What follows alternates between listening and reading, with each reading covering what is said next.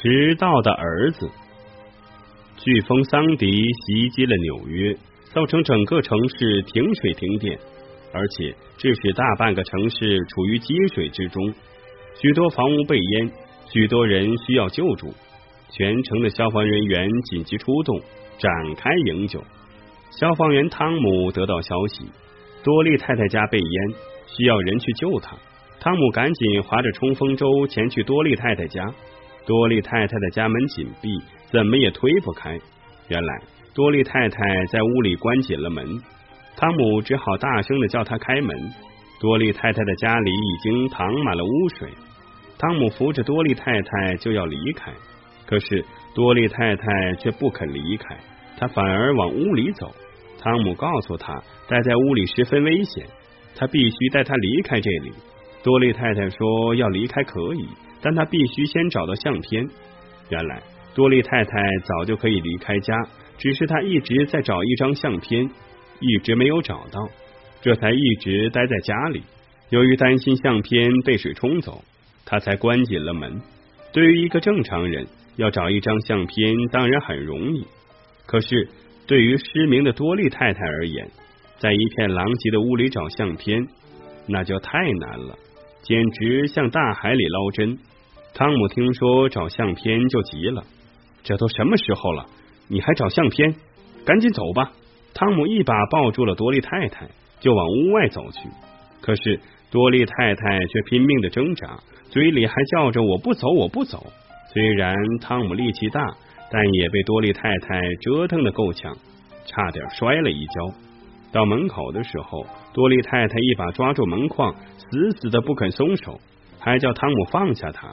汤姆见此情景，只好放下了多利太太。他知道，如果不找到那张相片，多利太太肯定不会走，即使强行把他带走，他也会跑回来。汤姆想。这张照片肯定有故事，于是他便问了多利太太。多利太太告诉他，他的儿子戴维斯很多年前失踪了，从此杳无音信。他十分想念他，不知道儿子是否还活着，为此他常常流泪。最终，他的眼睛失明了。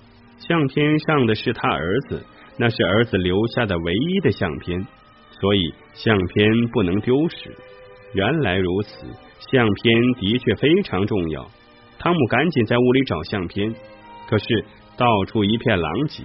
虽然汤姆眼睛明亮，但是也很难找。汤姆一间屋一间屋的找，找遍了整个屋子，还在污水里摸遍了，也没有找到那张相片。说不定相片已经被水给冲走了，这可怎么办呢？没有找到相片，多利太太就不肯走了。汤姆急得快掉眼泪了。突然，他笑了。他身上就有一张卡片，不如就骗一回多利太太吧。想到这里，汤姆掏出了那张卡片，他兴奋的叫道：“找到了，找到了！”听说找到了相片，多利太太笑着伸出了手。汤姆赶紧把卡片塞给了他。多利太太捏着卡片笑了。汤姆见多利太太笑了。便上前扶着多利太太走出了屋子，上了冲锋舟。多利太太对汤姆连声道谢，说多亏了他，要不是他，自己怕是找一整天也找不到相片了。多利太太还告诉汤姆，如果找不到相片，他宁愿死在屋里，也不愿意离开。儿子是他的一切，这张相片也是他的一切，他要和相片在一起。听多利太太如此说，汤姆知道他真的太想儿子了。可是这么多年过去了，他的儿子还没有回来，是死了吗？汤姆可希望他活着。一周过后，汤姆在报纸上看到了多利太太的寻人启事。原来他又在寻找儿子。据说这已经是他第五次登启事寻找儿子了。这次。多利太太为了登寻人启事，花费掉了他所有的积蓄。他说：“他不久于人世，他唯一的希望就是能够见儿子一面。”汤姆希望戴维斯活着，希望他能看到这个消息，能回家看看自己的母亲。如果他再不回来，那么他可能永远都见不到多利太太了。如今的多利太太因为桑迪的到来，已经变得不堪一击了。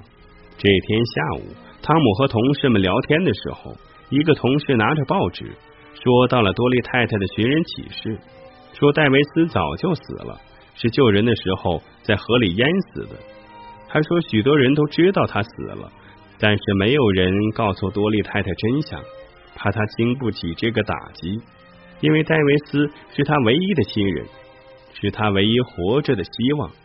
汤姆听了很难过，他早就怀疑戴维斯死了，果然是死了。他死了，可是年迈的多利太太，她可不能死啊！想到可怜的多利太太，汤姆的眼里一下子就涌出了泪水。黄昏时分，一个男人走进了多利太太的家，他一走进屋就叫着：“妈妈，妈妈！”我回来了，多利太太听到叫声，赶紧走出来。她什么也看不见，但她听到了脚步声。她感到有一个人正一步一步的走近她。终于，那个人走到了她的身边，然后紧紧的抱住了她。